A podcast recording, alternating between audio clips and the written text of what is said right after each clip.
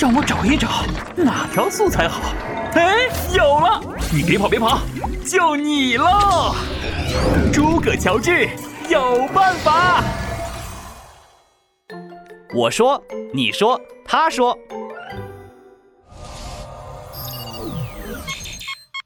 亲爱的诸葛老师，你好，我叫徐诺，刚上二年级。写作文时，我遇到一个头疼的问题，就是在写对话时，只会写我说、你说、他说。老师说要有点变化，可我不知道该怎么变。诸葛老师，你能不能教教我啊？啊，好事，诸葛乔治有办法。暗号验证成功。开启应答模式。懂得提问的孩子，你已经比别人厉害了一点点。许诺小朋友，你提的这个问题特别好，许多同学都有这样的烦恼。在写人物对话时，提示语很重要。诸葛老师，什么叫提示语？提示语就是交代一下这句话是谁说的。除此以外，还可以提一些细节描写，比如说话的人他有什么动作和表情。那该怎么写提示语呢？让我找一找哪条素材好。哎，有了！你别跑，就你喽。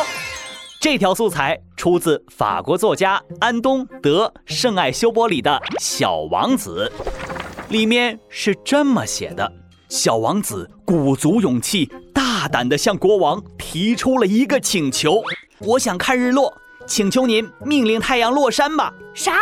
小王子提了什么要求？嘿嘿，你没听错，小王子想看日落，所以请求国王命令太阳落山。哇，太阳能听国王的话吗？如果是我，就请求国王命令厨师做一大桌好吃的炸鸡、红烧肉、草莓蛋糕。要么就让我带上五道杠，当上大大大大队委，可以管着王静静。停停停！闹闹又跑题了。诸葛老师，小王子这个要求是不是太离谱了？是有点离谱。所以你们注意到没有，在这段话里，作者是怎么描写小王子向国王提要求的？嗯，小王子先鼓足了勇气。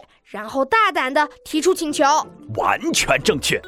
作者用“鼓足勇气”和“大胆”这两个词来当提示语，描写小王子提要求时的心情。因为害怕国王，所以他要鼓足勇气。还有还有，因为让太阳落山的要求不合理，所以他需要大胆。对。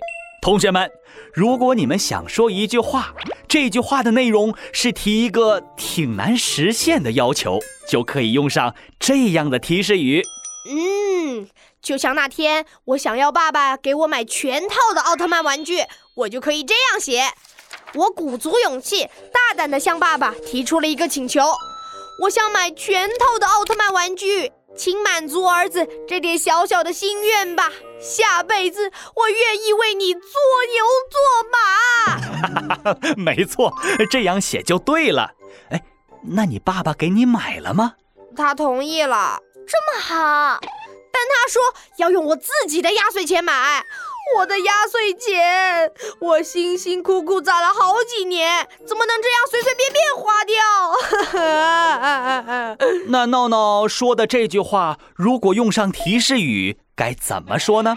我知道，我知道，可以这么写。一听到要用到自己的压岁钱，闹闹眉头一皱，提高了嗓门说：“什么？用我的压岁钱？”我辛辛苦苦攒了好几年，怎么能这样随随便便花掉？呵呵，很好，你们看，对话之前加上提示语，是不是比爸爸说、闹闹说生动了许多？同学们，在写对话时，如果你们想要提一个有一丢丢过分的要求，就可以用上今天这条素材，鼓足勇气，大胆地提出一个请求。如果不是提要求，只是说别的话，也尽量用上提示语。好了。今天就到这里，每天五分钟，积累素材很轻松。